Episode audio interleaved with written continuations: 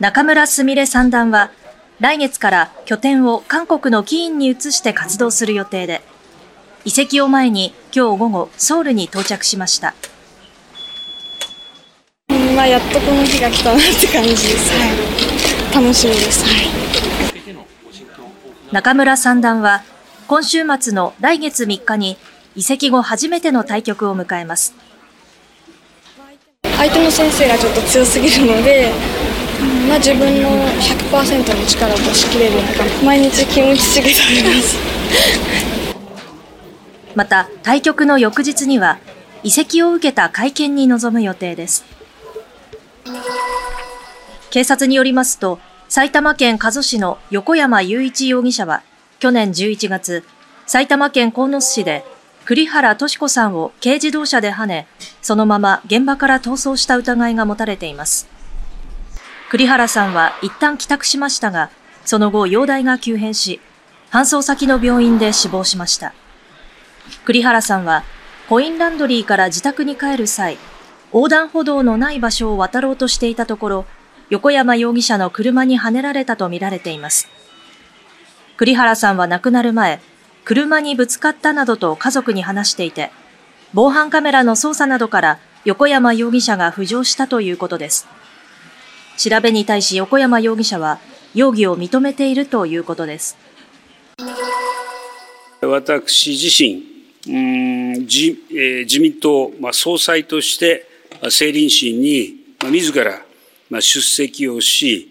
えーえー、マスコミオープンの下で説明責任を果たさせていただきたいと考えております。岸田総理は決断した理由について、与野党の駆け引きの中で開催に見通しが立たないことは極めて残念とした上で、私自身説明責任を尽くしていきたいと政治倫理審査会にマスコミ公開の場で出席すると強調しました。その上で完全公開での出席に慎重な姿勢を見せていた他の5人の議員に対して応じるよう促しました。ちょっと私も一瞬驚いたんですね。果たしてそれがその後ろにいる5人の気持ちを変えることができるかどうか、あ本当に公開で全部やるということになるのかどうかはわからないし。岸田総理の出席表明を受け、安倍派の事務総長だった塩谷氏、西村氏、松野氏、高木氏、二階派の事務総長の武田氏ら5人の議員も完全公開で政治倫理審査会に出席する意向を固めました。その後、衆議院の政治倫理審査会は幹事会を開き、明日、明後日の2日間、完全公開の形で開催することで合意しました。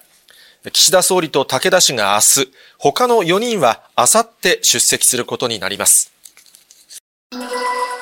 不動産経済研究所の調査によりますと、去年全国で発売された新築分譲マンションの戸数は6万5075戸で、前の年より10.8%減少しました。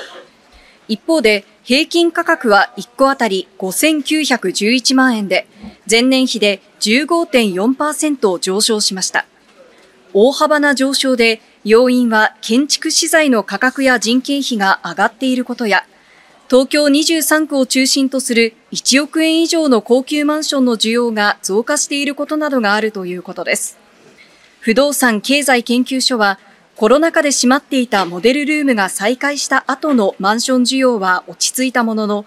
今年も建築資材の価格高騰などでマンション価格は緩やかに上がっていくと見ています。午前10時7分です。東京地検特捜部の係官らが家宅捜索に入ります。